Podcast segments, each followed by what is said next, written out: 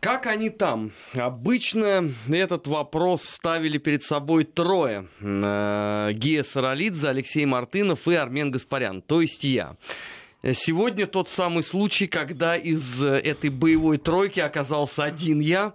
Но, слава богу, не в одиночку буду в эфире. Ко мне присоединяется снова Марат Сафаров. Марат, еще раз приветствую. Приветствую, Армен. А, Программа «Бывшие» посвящена жизни э, постсоветского пространства. Жизнь там кипит, э, мы за этим следим э, всю неделю и э, каждую субботу после 18 часов подводим итоги. Вот этим и займемся прямо сейчас. Ну, всегда по традиции мы начинаем, как правило, с Украины. И надо сказать, что эта неделя тоже э, не стала э, исключительной, ну, с точки зрения тех новостей, которые приходили с Украины. Вот взять хотя бы день э, сегодняшний. Зеленский задумал сделать из Украины э, настоящую кинодержаву. Э, Он написал у себя на странице в Фейсбуке о том, что нужно наладить весь кинопроцесс, и чтобы э, украинский киношник презентовал свой самобытный и современный художественный почерк дома и на международных экранах.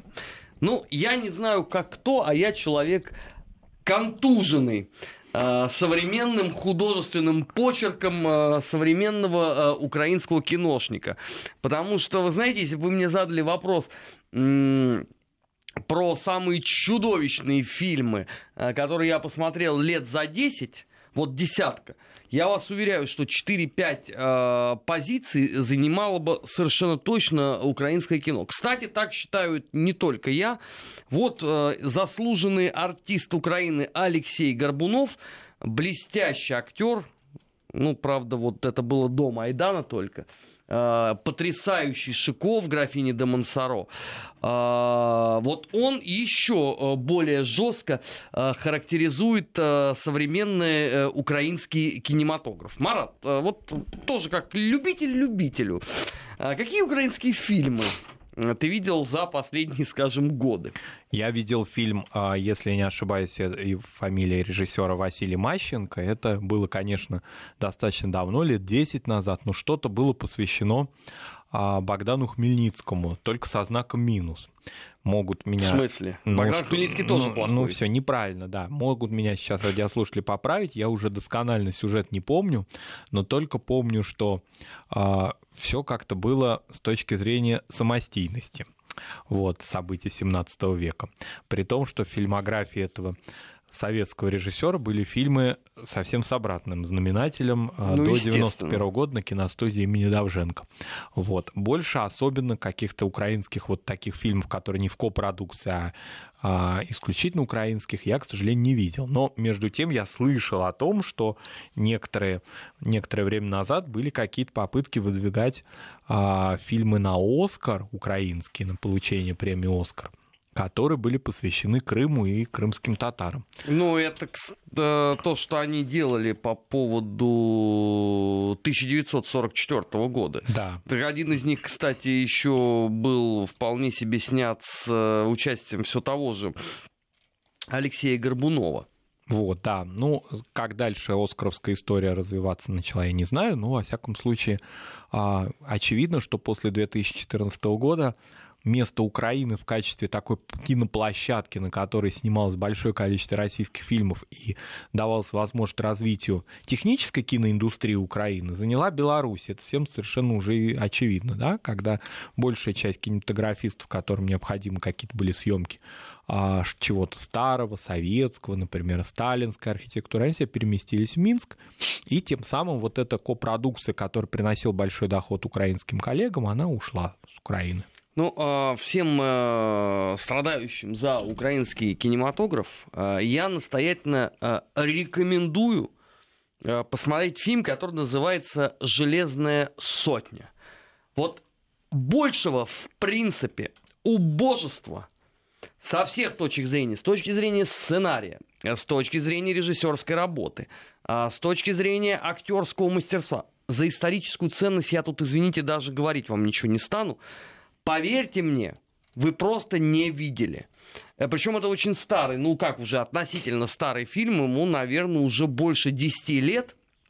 Но свежесть э, того чувства, которое посетило меня во время, так сказать, моего первого просмотра этого шедевра, оно меня не покидает. Больше того, я несколько раз потом уже Э, думал, ну, как, знаете, вот э, в России у интеллигенции всегда вот эти вот метания, да, может, я был не в том настроении, может, была фиговая погода, э, может быть, там надо какой-нибудь другой напиток взять, и тогда вот будет понятен фильм. В общем, я несколько раз его смотрел в разные времена года, но мнение своего об этом чудовищном абсолютно фильме я не поменял. И едва ли я когда-то это сделал. Вот мне просто интересно, вот господин Зеленский, когда размышляет о том, что ему надо наладить кинопроцесс. Это он просто таким образом э, начинает, э, так сказать, подвигать э, дополнительные денежные средства в, э, в свою родимую компанию «Квартал 95»? Да, но тогда фильмы должны быть комедийные, а не исторические, а все-таки формирование идеологии через кинематограф идет через как правило, да, обращение к истории, к историческим сюжетам. Я, кстати, вот вспомнил, как называется этот фильм. Богдан Зиновий Хмельницкий, так вот он назывался. А Зиновий тут Это вот и, имя, видимо, его было, может быть, да? Дополнительное. Я, дополнительное, да. Так. Кинорежиссера, советского кинорежиссера в прошлом Николая Мащенко. Это 2006 год. Вот. Но я его видел чуть позже, конечно, и вот такой был костюмный фильм, и как-то вот в нем было трудно разобраться, кто за кого. Но, тем не менее, считалось, что это вот вершина украинского кинематографа той поры. Кроме того, что технически, значит, вот украинцы отказались от а, того, чтобы... Марат, нами... извини, я перебиваю. Я вспомнил, а, они же в пику, значит, э, русскому, э, вот этому э, традиционному Богдан Михайлович Хмельницкий, они стали добавлять Зиновий. Да. Вот сейчас вспомнил. Да, да, и вот на этом все и построено. Ну, фактически там я сейчас уже, конечно, с трудом все это вспоминаю, но суть в том, что Украина между двух огней, между Польшей и Россией. Вот такая, значит, история. То есть, как бы сказать, нет какого-либо освобождения с Востока, но и Запад тоже изображен не очень-то а, комплементарно. Вот э, несчастная, растерзанная Украина. Вот опять? Такая, да, опять. Вот такой сюжет примерно был тогда. Ну, э, во всяком случае, это было все-таки хоть и политизировано, идеологизировано, но смотрибельно. Вот. Теперь что происходит, я, к сожалению, не в курсе. Думаю, что тяжело. Ну, Украинские... из последнего я «Гвардия» видел э, сериал, опять же, с э, Алексеем Горбуновым. Но помимо того, что это откровенно русофобское кино, с точки зрения вот именно кинематографа такого, да, это, конечно, чудовищно э, чуть более чем полностью. Но, с другой стороны, давайте честно скажем, э, после распада Советского Союза и после, по сути, уничтожения киностудии Давженко, Одесской киностудии, киностудии Ялтинской, вообще наивно было полагать, что вдруг ни с того ни с сего Украина начнет э, снимать э, шедевральные фильмы. И не надо мне только бога ради говорить здесь про э, сериал «Слуга народа», потому что вы меня, конечно, простите, но я ничего особенно шедеврального вот в этом э, фильме так и не увидел. Я, честно говоря, тоже. Это все-таки, ну, по большому счету, это калька с э, известных, пусть и не сериальных, скорее фильмов, да, посвященных американским президентам, да, таким, таким Тут Бэтменом. Своих идей-то ноль. Своих это просто перенесено ноль. на колорит украинский и все. Да, и поэтому, ну, вот он имел такой успех скорее с такой голливудской, а, причем не первоклассной голливудской, а такой голливудский массовый кинематограф, уже близкий больше к не к жанру кино, а к сериалам, вот к таким, да, которые а, культивируют такой образ политика Бэтмена. Да. Мне очень жаль, что после 2014 года очень многие актеры украинские, которые не находили себе места на родине, да, они не могли сниматься, не было а, возможностей таких, они практически уже не служили даже в театрах украинских, а работали в антерпризах на территории России, они, а, тем не менее, как и многие их коллеги из других постсоветских государств, причем я говорю именно об актерах старшего поколения, удостоенных ну, не знаю, по-моему, по грудь различными, да, орденами, наградами и званиями высшими Советского Союза, они вдруг резко отреклись от России и от российского своего зрителя, да. А, мы знаем что не таких... мешает им потом втихаря ныть о том, что теперь у них нет денег. Да, что у них нет денег. Они в течение почти четверти века работали в России. Этого не скрывали, а, и снимались в России в сериалах, и в большом кино, и снимались в, а, на телевидении, в программах, участвовали. И главное, что они имели заработок, доход от Антерприз практически объехали всю Россию. Я здесь имею в виду, конечно, Аду Николаевну Роговцу. Вот. Ада Николаевна, если я не ошибаюсь, была секретарем театр Леси Больше Украинки. того, участник э, съездов э, Коммунистической партии Советского да, Союза. народная артистка Советского Союза. Все награды советская власть не забывала ей к ее юбилеям преподносить. Вот. Но теперь, значит, тема у нее Голодомора, это самые такие мягкие ее, значит, сюжеты ее нынешней деятельности, да. А, ну а остальное все, что посвящено трагическим событиям на Донбассе, это просто часть ее теперь творческой биографии. Вот, она к бойцам выезжает, она, значит, ну, по-видимому, она, наверное, я так думаю, что многие актеры, ведь актер, если без ролей, без работы, он сам себе ее придумывает. Возможно, это представление ее, ну, не знаю, там, о Великой Отечественной войне, может быть, она вот как-то представила себе, а что вот она на фронте. Я бы тут поспорил бы, а, потому что если бы условно а, Ада Николаевна Роговцева была бы такая вот одна, можно было бы там сослаться на возраст, там, я не знаю, на то, что она сама себе придумала роль. Но ведь это история не одного человека. Мы можем вспомнить одного из героев замечательного советского фильма «В бой идут одни старики», да, который сейчас проповедует э, радикально бандеровские настроения. Мы можем вспомнить э, героя не менее замечательного советского э, фильма э, «Государственная граница», который на экране боролся с э, националистическими проявлениями, а сейчас он как открывает рот, так мне реально страшно. Э, когда он, он получал премию КГБ СССР, мне, вот он тогда был настоящий, или вот когда он сейчас э, всех, значит, э, кроет по матери? Ну, у нас и лауреат Нобелевской премии Светлана Алексеевич получала премии имени по-моему, или Александра Фадеева, или Николая Островского. Но она даже было... в журнале «Юность» писала стать... Э, материал о том, как вот когда у нее сын подрастет, она поведет его в комнату Сдержинского, чтобы он проникся, так сказать, а, подлинной борьбой. Ну да, вот что-то с этими людьми стало. С кем-то стало прям сразу в 89-91 году, у кого-то замедление произошло. Это у Михаила Волонтира. Да. Того а... сразу накрыло. Того сразу накрыло, да, и вот, может быть, масштаб его родины меньше, да, там как-то быстро быстро до него дошли все, значит, ветра перемен.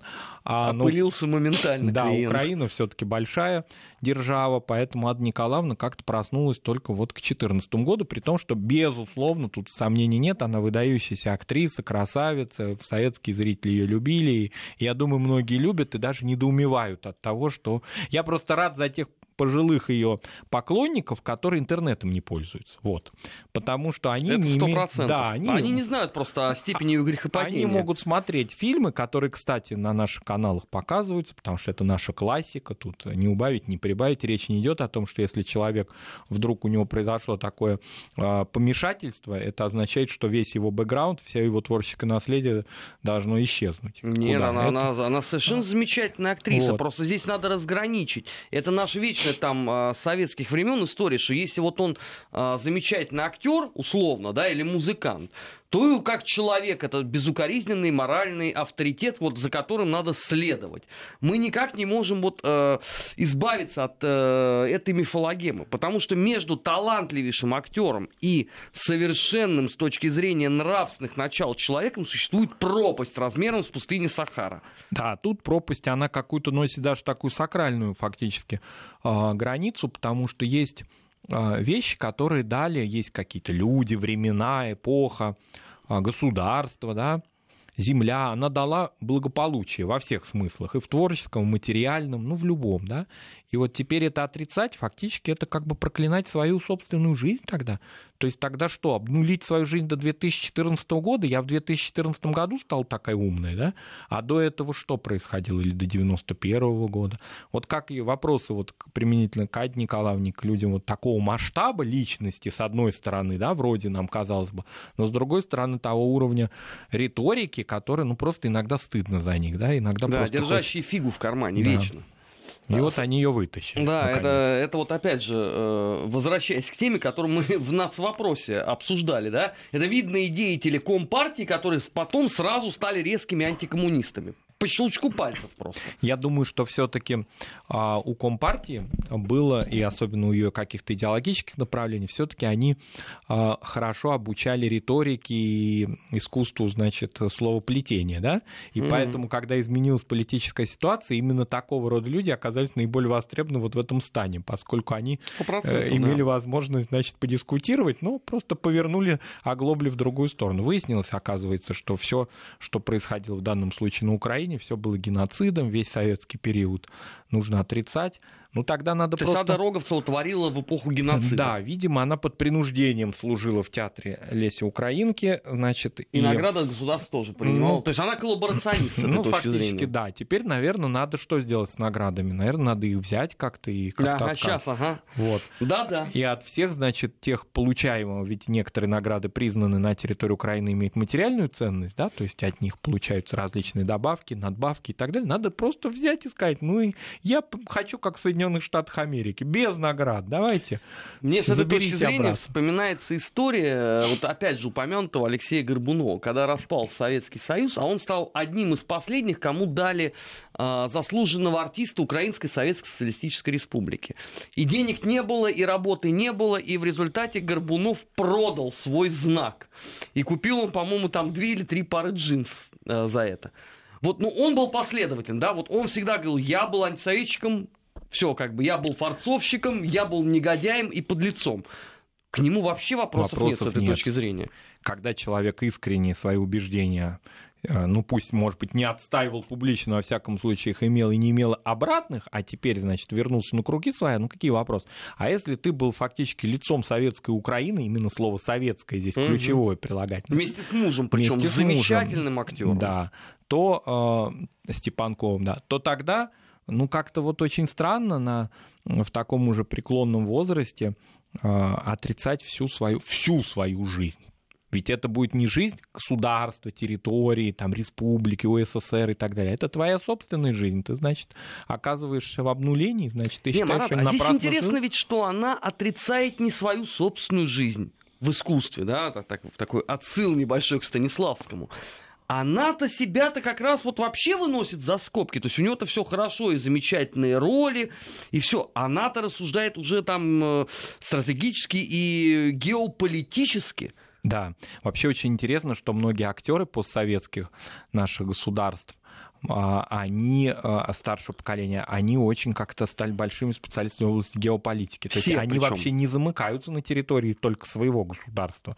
Они все имеют, выстраивают очень серьезно, причем иногда ретроспективу. Они хорошо, значит, говорят и много про Российскую империю, колониальный ее характер и так далее. Вот это вот они все мастаки в этом. Очень многие, вернее, из них.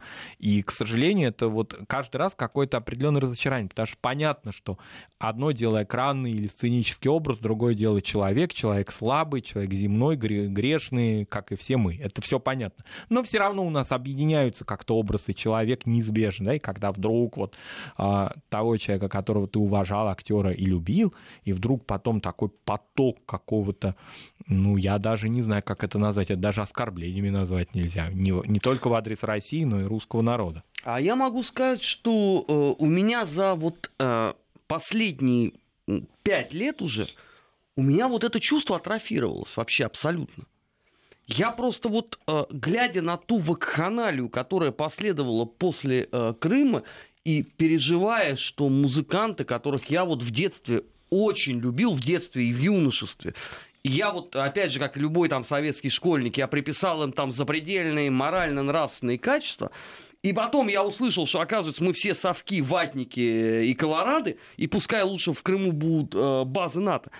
Вот во мне вот в тот момент что-то сломалось. И потом, вот наблюдая за вот этой вот э, украинской деменцией э, в области там артистов театра и, и, и кино, во мне уже ничего абсолютно не шевелилось.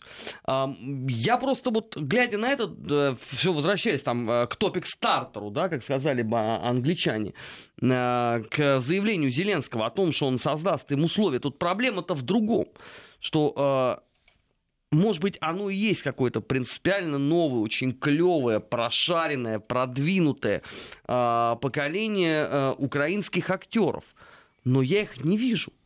Потому что те, извините, кого вот э, нам э, подавали вот в этих бесконечных сериалах э, про там бандитов э, и про там э, кровавый тоталитарный мордор, я не вижу в этом вот актерской игры как таковой. Вот там Роговцева мы критикуем, да, критикуем Горбунова, но это все-таки актеры с большой буквы. Это актеры с большой буквы, безусловно. А те, кто оказались в постсоветской Украине, ну что, у них был выбор один. Или сниматься в российских сериалах, или когда вот возник, и вообще зарабатывать, иметь доход исключительно в России, да, или а, вот подстраиваться под, ну, в авторское кино на Украине оно было, конечно, но оно никогда не было масштабное. В 90-е годы все-таки не имело такого какого-то конкретного масштаба, потом оно не приносило дохода, понятно. И вот теперь вот в этих идеологических картинах, которые на Украине снимают, да, больше выбора особого нет. Это очень печально. При том, что, ну, давайте прямо скажем, зная советское кино, киностудия Медовженко, ну, никогда не славилась прям так сильно. Там были какие-то вспышки, да. А, очень... Но «Тачанка с юга» мне очень ну, нравилась. Ну, да, но, ну, ну все таки да, и в кинематографической среде, и везде над ней так... Ну да, анекдот был, есть фильмы хорошие, есть фильм плохие, а есть студии Александра Довженко. Да, и когда там что-то чуть-чуть появлялось, ну, немножко какое-то свежее, да, то сразу же оно как-то должно испариться было, потому что мы помним, например, судьбу Сергея Параджанова, которого занесла судьба в Киев, так и, и при том, мне кажется, что большего человека, который любил украинскую культуру, как этот армянин, да, не было, да, потому что «Тени забытых предков» — это великая картина, увидел, увидел ее весь мир. Но при этом его выдавили с Украины, и не то, что выдавили, ее сначала посадили, а потом, значит, он вынужден был вернуться на родину, Тбилиси. Поэтому особого там уж прям расцвет не было. Но был великий театр, были украинские актеры, которые э, уезжали и снимались в России. Иногда братья Борисовы, Да, например. например, да. Они потом находили успех именно в России. Поэтому было все, но все это осталось в истории.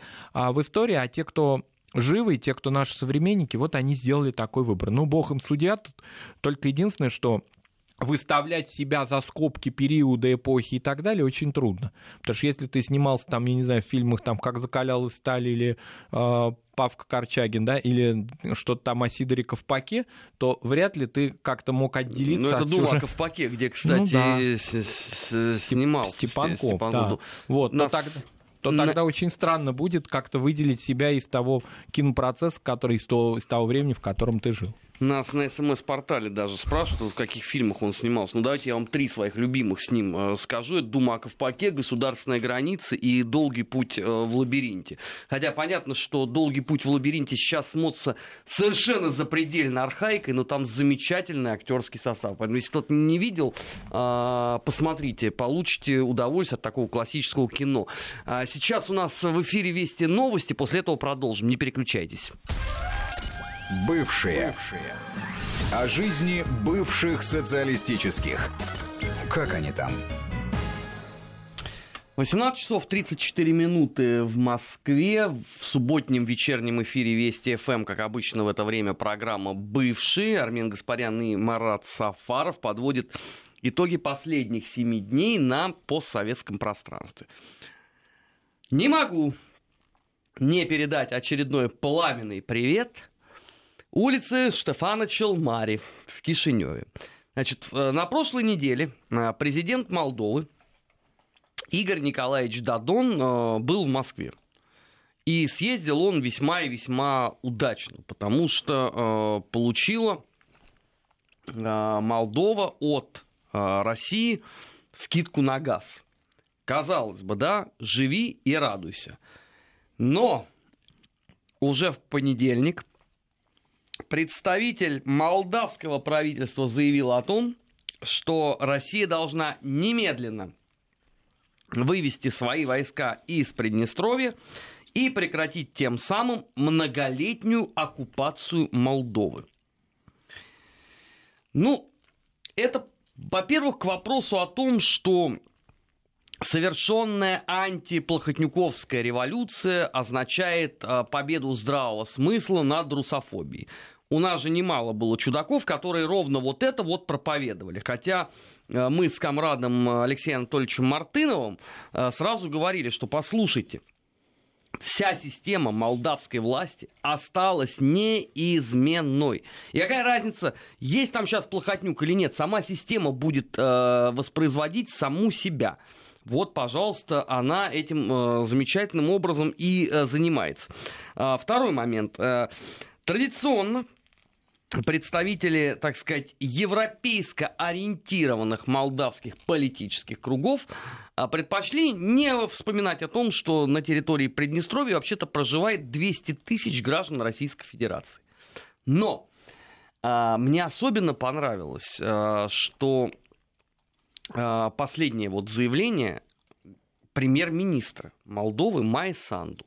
Она сказала, что конфликт в Приднестровье – неразрешим без э, системной борьбы, сейчас внимание, с контрабандой, на которой наживаются политики, в том числе и с Украины.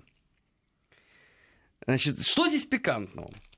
Когда мы, опять же, с комрадом Алексеем Мартыновым на протяжении многих лет рассказывали, что между владельцем Молдовы, господином Плохотнюком, и президентом Украины э, Петром Порошенко существуют многолетние бизнес-отношения, аж еще с конца 90-х годов, нам, естественно, все говорили о том, что ничего подобного, и нету вообще никаких связей, и все они живут по отдельности. Ну вот Май Санду, сама по себе это удивительная женщина, которая восхищается маршалом Антонеску. Ее, наверное, последнее, в чем можно обвинить, это хоть в малейших симпатиях э, к позиции российского экспертного сообщества.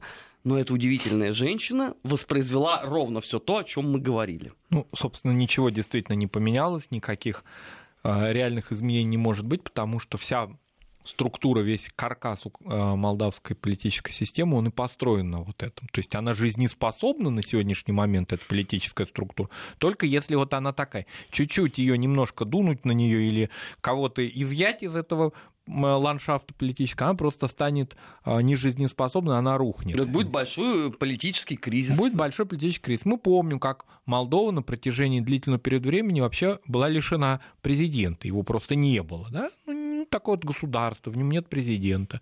Ну, с кем не бывает. Ну, кстати, Ничего. Дадона тоже назначили с некоторым нарушением закона. Ну и подумаешь, какая ну, разница. Да, поэтому здесь э, на этих сдержках, э, сдержанных противовесах фактически все выстроено, да, вот это взаимоотношение. И всех, в принципе, это устраивает. Конечно, президент Молдовы может, да, там постоянно и часто к этому, да, обращается, апеллирует к тому, что он действительно президент, у него есть конституционные полномочия, когда на них посягают, а, он всячески, значит, на эту тему, а, ну, как-то вот, значит, отрицает свою, свою, свою значит, какую-то зависимость да, от различных внешних и внутренних партнеров, но тем не менее это не меняет ни, ничего внутри государства. Главное, что не меняется, ладно, в политической структуре, мы ее уже видим, и она уже фактически стала такой константой. Главное, не меняется в социально-экономической сфере ничего. То есть никаких изменений от того, что происходит какой-либо да, товарообмен с Европейским Союзом, или он не происходит, или все, что обещают да, Молдове на тех мероприятиях по партнерству с ЕС, куда ее приглашают постоянно, да, и фактически все туда ездят и пытаются что-то для себя найти, кроме того, что сейчас снижение произошло цены на газ с территории, транспортируемой с территории России, изменений иных экономических не происходит. То есть вы можете постоянно апеллировать к Великой Румынии, в Брюссель ездить, в Европарламенте, кстати, тоже молдаване бывают, да, в качестве гостей этого замечательного Но при этом, заведения. Марат, давай здесь тоже уточним. А, это не молдаване бывают, а граждане Румынии. Граждане Румынии. Потому что все там замечательным образом уже имеют э, паспорта. Да, и они в качестве, да, они граждане Румынии, но они вот как-то представляют, тем не менее, свое отдельное пока еще государство. И при этом ничего выторговать для себя не могут, кроме того, что определенное количество и все больше и больше а, граждан Молдовы, они а, уезжают в качестве трудовых мигрантов на территорию Европейского Союза, например, в такое государство, как Италия. А, я слышал от нескольких молдаван такую интересную историю, что, в принципе, они едут на родину. Я сначала подумал, что я ослышался. Италия? В Италию, да. А Румыния тогда кто? Румыния это так, промежуточная родина. Промежуточная родина? Да, так бывает. Вот. А когда я подумал, что я ослышался, мне была прочитана небольшая такая лекция относительно того, что молдаване римляне.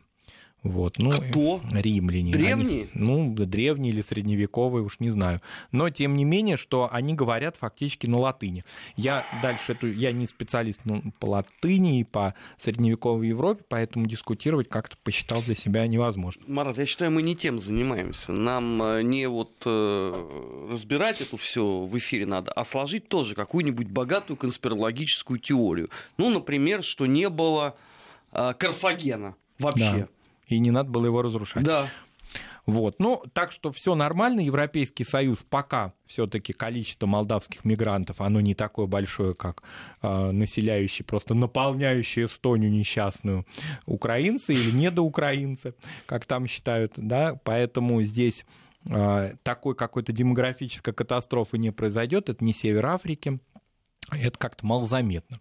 Ну, так или иначе, вот это единственная статья доходов. Фактически государство превратилось, как и некоторые другие постсоветские страны, в зависимость от поставок, от пере...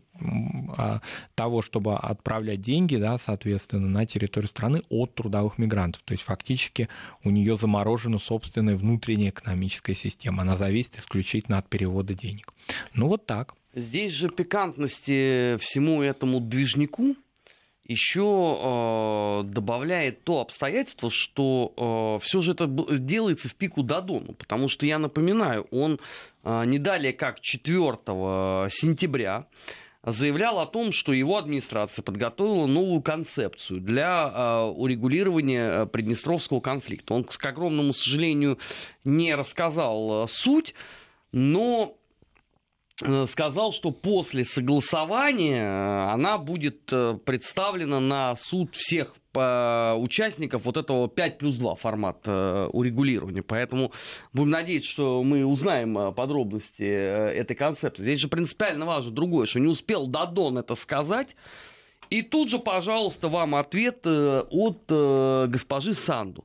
Я это все к чему говорю? Еще раз просто показываю на вот простых очень примерах, что это классическая схема существования Молдовы под управлением э, Владимира Плохотнюка, его господарского высочества Плохиша первого. Стоило Дадону при нем что-то говорить, Плохиш тут же э, сыпал э, новыми, соответственно, э, русофобскими деяниями. Причем э, он это делал не лично, он всегда был выше этого движника. У него на этот счет был э, ситный друг, правая рука, э, спикер парламента Андриану Канду. Вот там самая там главная русофобская мерзотность, это вот, пожалуйста, э, делал господин Канду. Теперь плохиша нету, но общий концепт остался неизменный. Есть попытки Дадона, э, так сказать, продвинуть э, каким-то э, образом вот этот пророссийский, а скорее всего он не пророссийский, а прежде всего промолдавский вектор, потому что это э, взаимовыгодное сотрудничество, оно важно и для Молдовы тоже, в конце концов, да? Да, на мой взгляд, прежде всего. Прежде всего, действительно, вот. И, соответственно, чтобы вот это каким-то образом уравновесить, пожалуйста, выходит глава правительства Майя Санду, которая ориентирована на европейскую интеграцию, на я уж не знаю теперь, Румыния, как у нее тоже промежуточная ну, так, родина, да. она тоже, тоже, может, итальянка в глубине Как-то души. уже все-таки к Италии поближе, там теплее, хорошо. И во-вторых, еще продолжается очень серьезная уже на протяжении многих лет дезинформация европейского такого, значит, массового слушателя и зрителя относительно статуса Приднестровья. Это очень интересная тема, ведь мало кто бывал из европейцев в Тирасполе или даже в Кишиневе и не знает, что Приднестровье не заблокированная территория. Угу. И Приднестровье граждане Молдовы могут свободно посещать. А, мы сейчас буквально на 4 секунды прервемся и после этого продолжим. Вести ФМ.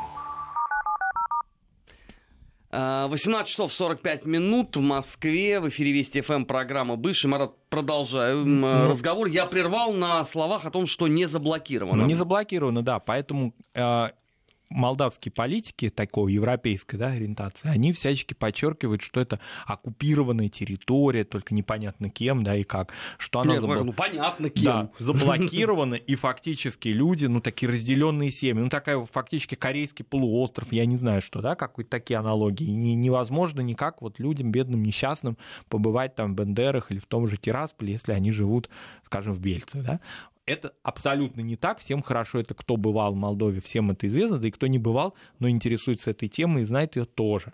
Более того, насколько я помню, президент-коммунист Воронин ездил к своим родственникам свободным. Президент угу. Молдовы Воронин ездил в Приднестровье, если не ошибаюсь, к своей матери в село. Я и возвращался обратно. Скажу, во время всех выборов господин Плохотнюк э, завозил недостающий электорат ровно из этого маршрута. Это ему абсолютно не мешало, и никаких вопросов у него там дополнительных не возникало. Поэтому, да, при всем том, что Приднестровье, безусловно, особо имеет статус и действительно там около 200 тысяч э, граждан ее имеет российское же гражданство, тем не менее это не территория, которая э, не имеет никаких экономических связей с Молдовой или не имеет каких-то бытовых даже просто контактов. Все это есть, и изображать эту э, территорию как некую зону геноцида тоже, я думаю, что не стоило. У нас есть, кстати, деятели культуры молдавские, которые любят эту тему эксплуатировать, также, видимо... То есть Молдову мы тоже загеноцидили? Ну, конечно, вот, и которые, по-видимому, полагают, что а, никто не знает реальную картину в эпоху да, информационного общества, что-то сказал, якобы этому можно поверить. Но все-таки есть возможность это и перепроверить.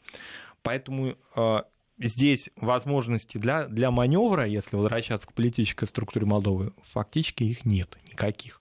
Вот эта вот конструкция такая, она... Там могут меняться действующие лица, они, в принципе, там, правда, какой-то такой обмен происходит тоже такой э, воздушно-капельный, в том смысле, что многие возвращаются, там как-то сразу прям не выбывают. Если выбывают, то они оказываются за решеткой, как Влад Филипп, да, бывший э, премьер-министр Молдовы, да, вот он там, значит, набедокурил и получил срок. А, кто-то покидает свою родину, ведь есть же там замечательный пример управления городом по виртуальным каким-то Ну да, да, это наш друг э, Ренат Усатый. Два года он бельцами руководил по скайпу. Ну да, так бывает. Вот город Бельцы, есть в нем какие-то, наверное, как и в любом городе, проблемы жилищно-коммунального хозяйства или чего-то другого. Но оперативно все решается по скайпу. Отлично. Ну а что, это э, Молдова здесь невозможное возможно. Там страна парадокс. Вот э, с какой точки зрения на это не посмотреть? А Майи Санду можно посоветовать скромно а, посмотреть на демографию прежде всего. Вообще демография, она очень хорошая. Она скажет, что это во всем России виновата. Вот, в том, что выехало большое количество людей уже этнических молдаван, или она их может назвать румын, да? Может или быть, итальянцы. Они, или итальянцы. Может, они воссоединяются со своими историческими родинами, им как-то вот здесь, а, в Кишиневе, как-то некомфортно, а хочется сразу ну, Но зато, зато теперь я для себя закрыл наконец-то тему римских легионеров. Теперь я знаю, из кого они состояли. А, двигаемся дальше. А, на этой неделе Александр Григорьевич Лукашенко назвал э, ключевой приоритет белорусской внешней политики. Разумеется, это Россия. Ну, собственно, наивно было бы ожидать там какого-то другого ответа, но вдруг есть такие люди. Э, Лукашенко, в частности, сказал, что отношения наших братских народов скреплены узами дружбы, добрососедства и теснейшей, а порой с кровавыми страницами нашей общей истории. Мы проливали эту кровь за то, чтобы в Европе и в мире было спокойно. Ну, замечательное, на самом деле, выступление со всех точек зрения. Вот. Но тут же по этому поводу началось, э, началось, вернее, глубокое недовольство нашего коллективного Запада. Хотя я не очень понимаю, почему. Значит, вы Лукашенко на протяжении многих лет называли последним диктатором Европы. Да, это у нас господин, э, госпожа Кандализа Райс такие любила хлесткие да. выражения. Вы обкладывали Белоруссию разнообразными санкциями. И теперь вдруг вы решили ее неожиданно возлюбить. Вот это странно, да, а, тем более, что, а, ну, во-первых, у Лукашенко есть собственное представление и о политике, и э, о целеполагании Запада, да. И второе, что гораздо более, на самом деле, с этой точки зрения важно. У Лукашенко есть канонический пример перед глазами, который называется Украина. Вот посмотреть, до чего доводит заигрывание на этой ниве и сопоставь это с собой. Потому что ведь э, э, ровно все то же самое творится э, и на белорусском контуре. Там же, правда, это чудесная оппозиция, вся такая прозападная.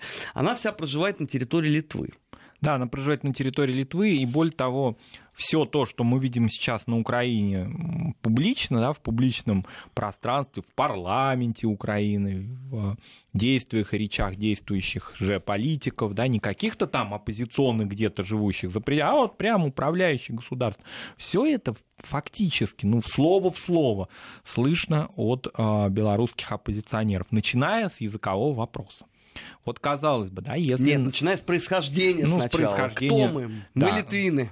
Мы литвины. Второй момент. Здесь, правда, немножко надо как-то э, собрать электорат в том смысле, что на западе Украины и на востоке Украины все-таки совершенно очевидно, да, это разные историко-географические, историко-культурные общности, трудно собиравшиеся в Советском Союзе, напомню, да? да? И, честно говоря, не собранные не до сих собранные пор. до сих пор, да, потому что, извините, если идти все-таки каким-то походом на Запад нашим киевским коллегам, то им надо как-то и там э, к Польше какие-то претензии, наверное, предъявлять, да, потому что значит... Да, или, вернее, Польша к ним предъявит да, быстрее. ну, например, да. Ну, Польша в этом смысле более готова к претензиям, у них, у них просто их надо вытащить и сразу озвучить, а украинцам надо немножко, значит, многим, да, историков подтянуть каких-то. А на, в Беларуси такого нет. А, тоже это мы слышим от людей, которые не знают Беларусь, никогда там не были, и они полагают, я слышал сам от таких людей, значит, специалистов в кавычках, как они делят Беларусь на две части, на восток и на запад.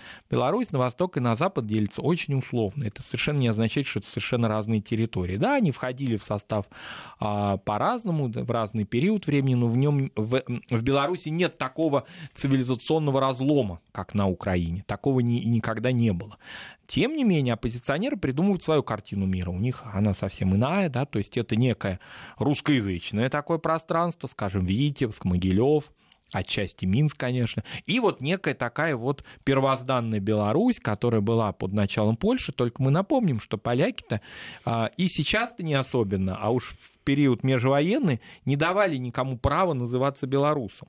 То есть, если ты... Белорусы были полонизированы. Полонизированы. Вообще, Участник белорусского национального движения, будь то ты коммунист или либерал или националист, тебе в березу картузскую, вот там тебя научат белорусскому языку. В концлагерь Пилсудского.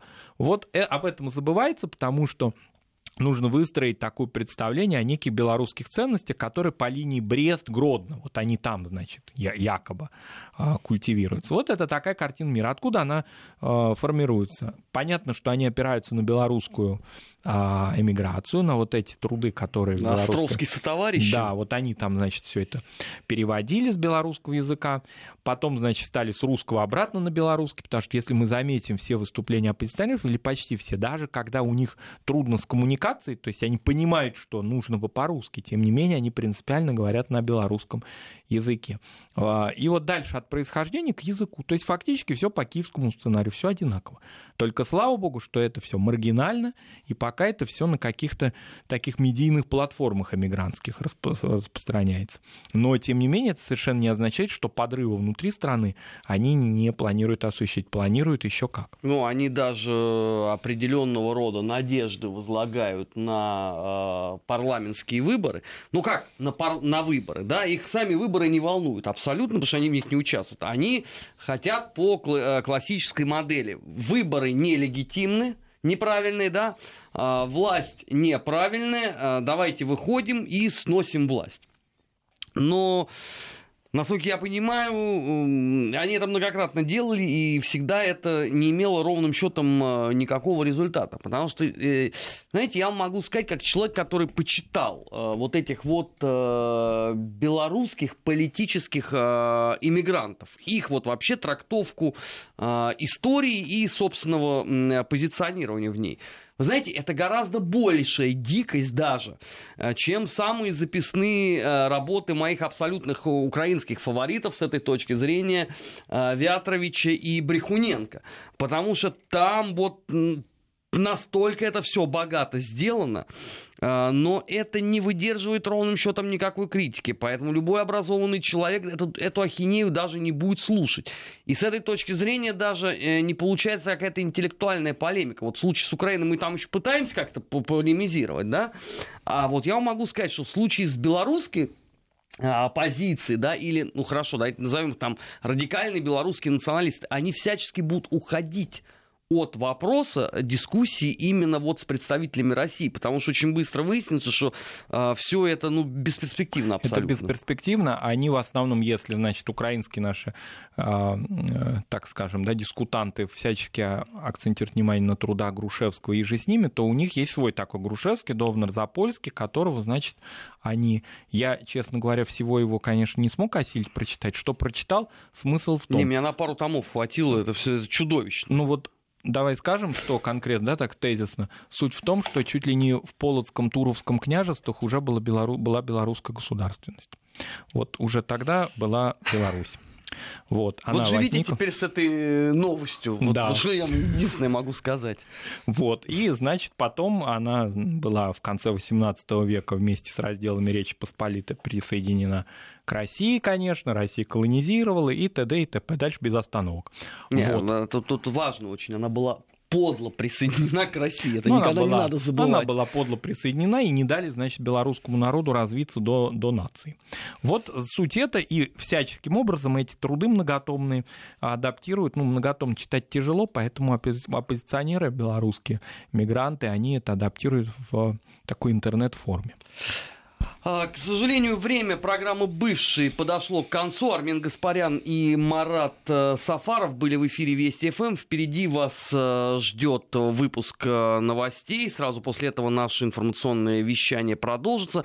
Ну, а мы с вами, с Маратом, прощаемся до завтра. Не переключайтесь. Бывшие. Бывшие. О жизни бывших социалистических. Как они там?